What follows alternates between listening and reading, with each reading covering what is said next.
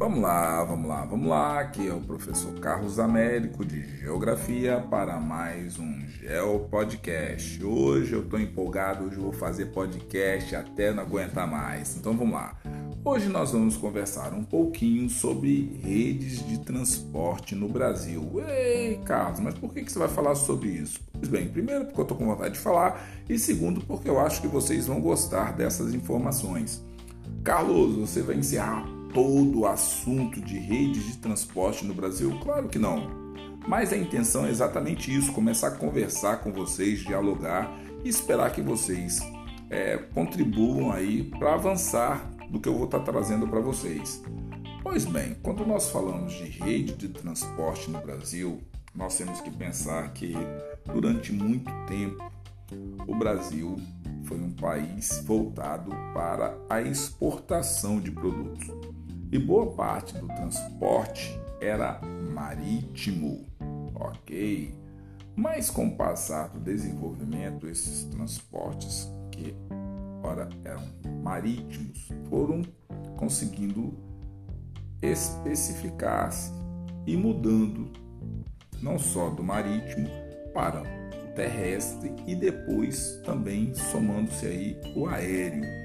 E aí vários processos fazem com que a rede de transporte no Brasil tenha avançado. Agora, cabe também destacar que não foi uma rede de transporte pensando no deslocamento das pessoas, mas sim de matérias-primas e de produtos para a exportação. Então, automaticamente, essas redes de transportes ferroviários, terrestres, marítimos, aéreos, eles foram desenvolvidos pensando inicialmente em deslocamento de matérias-primas e produtos, mas isso daí também facilitou o deslocamento de pessoas. Então vamos entender um pouquinho sobre isso. Pois bem, redes e espaço geográfico. Carlos, o que é a rede? Aquela rede que a gente coloca lá, fica deitadinho e tal? Não, o nosso transporte ele sempre trabalhou em redes, mesmo quando o transporte marítimo era o principal processo, os outros transportes eles foram aqui somando-se ao transporte marítimo. Então olha só, a palavra rede nos remete o que? A ligação. Essa ligação de pontos, lugares, pessoas, países, empresas, governos, é, acaba proporcionando o que? No seu uso mais amplo, você pode trabalhar lá com a rede de água, rede de coleta de esgoto, rede de energia elétrica, rede urbana, rede de comunicação. Aí você tem rádio, televisão, telefonia fixa, telefonia móvel, internet tal. Então, a rede de transporte ela também vai nessa direção. Você tem transporte rodoviário, ferroviário, hidroviário, aéreo, por dutos. Então, a rede é, portanto, é um sistema integrado de fluxos de mercadorias, de bens, de produtos, de informação e aí mensagens volta. Como Carlos? Exatamente. Então vamos lá, devagarinho. Você tem redes de fluxo, por exemplo, de abastecimento de água, de mensagens, de informações, de mercadorias.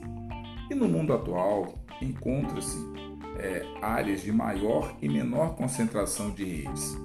Assim, o espaço geográfico é, se diferenciam não somente quanto às características naturais. Você tem relevo, clima, solo, hidrografia. Você tem uma série de situações aí que podem ajudar a diferenciar os espaços, mas também pelas redes que se apresentam em determinados lugares. Então, é, você ao observar esse deslocamento no território, você tem que observar isso daí. Carlos, e se o deslocamento for numa região? Também. Carlos, e se for num país inteiro? Ok. Se for num continente? A mesma. O que, que eu mudei aí? Eu só mudei a escala. Então você tem que ver que sempre que nós estamos falando aqui de eventos tal, você sempre tem que estar retornando lá a cartografia. E sempre que eu estou falando aqui nos podcasts, vocês têm que estar tá pensando como que isso daí está materializado em mapas no Brasil, nas regiões brasileiras, é, no continente americano, como que isso interage no planeta Terra. Por exemplo, você está estudando só a geografia do Brasil, ótimo, mas a geografia do Brasil está envolvido com outros países. Por exemplo, o Brasil não está sozinho no continente americano.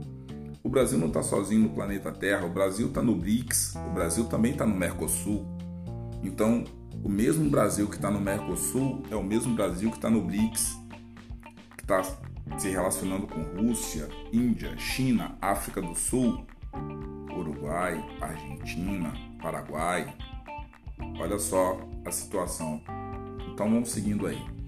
Os espaços geográficos que dispõem é, de redes é, densas, modernas e eficientes possuem vantagens comparativas e vantagens econômicas em relação àquelas onde as redes são inexistentes ou pouco desenvolvidas, ou seja, de modo geral, os locais que possuem um conjunto de redes instaladas atrai populações, atrai investimentos e vai atrair também o que empresas. Ao planejarem se instalar em um determinado local, as empresas fazem o que? Elas procuram saber previamente se há infraestrutura de redes que possam servir para comunicação, transporte de matérias-primas e mercadorias e para o acesso de seus funcionários. Se essas redes são inexistentes ou deficientes, o que acontece? As empresas evitam instalar-se ali, porque eles vão ter que investir nisso daí.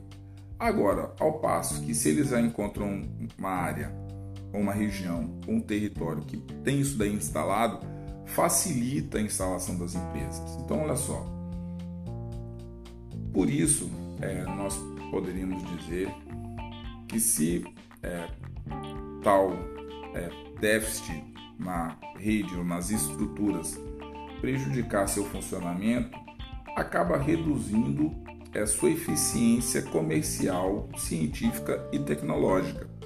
Então, nenhuma empresa vai querer ir para um local onde que ela consiga entender que tecnologicamente ela vai ter dificuldades, do ponto de vista científico ela vai ter dificuldade e principalmente se essa região ou essas redes que ali estão ou que não existem é vão trazer uma eficiência comercial menor para elas. Então isso daí tudo tem que estar tá pensado.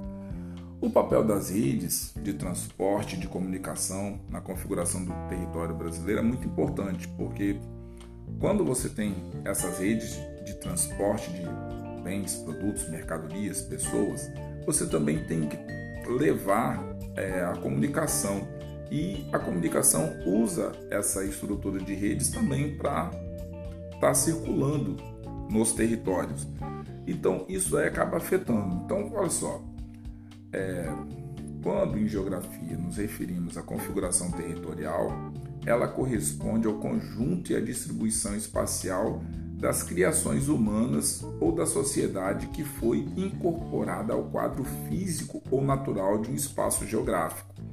Então, esse, é, essa situação tem que ocorrer.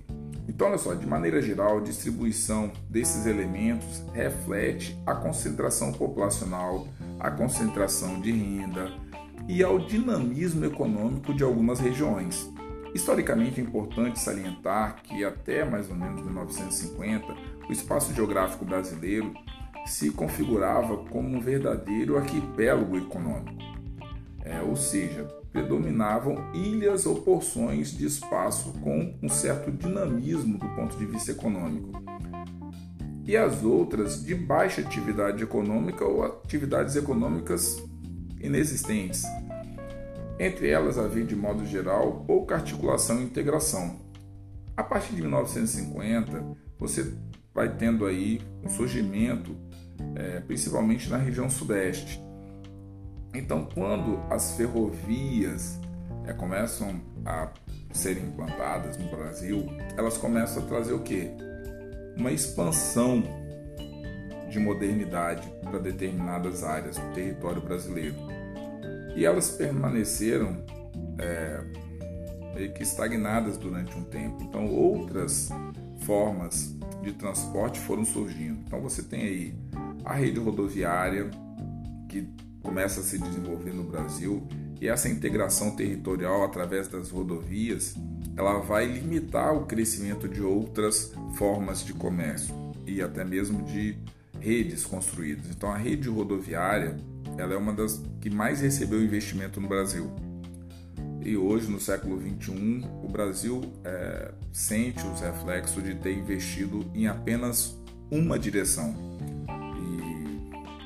Materiais que eu andei pesquisando, quer dizer, apontar, apontam, no caso, é que se o Brasil tivesse desenvolvido outras formas de redes de transporte, talvez o Brasil tivesse é, conseguido um desenvolvimento, um crescimento é, em dimensões bem mais amplas do que teve nessas últimas décadas. Então, o transporte rodoviário acaba sendo um transporte dos mais desenvolvidos no Brasil e, claro, é importante. Então, se você for comparar, por exemplo, o Brasil com relação aos transportes que ele faz de ferroviário, rodoviário, hidroviário e outros, é, países como, por exemplo, a Rússia, o Canadá, a Austrália, os Estados Unidos e a China, por exemplo, tem um transporte ferroviário bem mais intenso do que o Brasil. Se você for pensar no transporte é, rodoviário, o Brasil rivaliza e aí já ganha de outros países.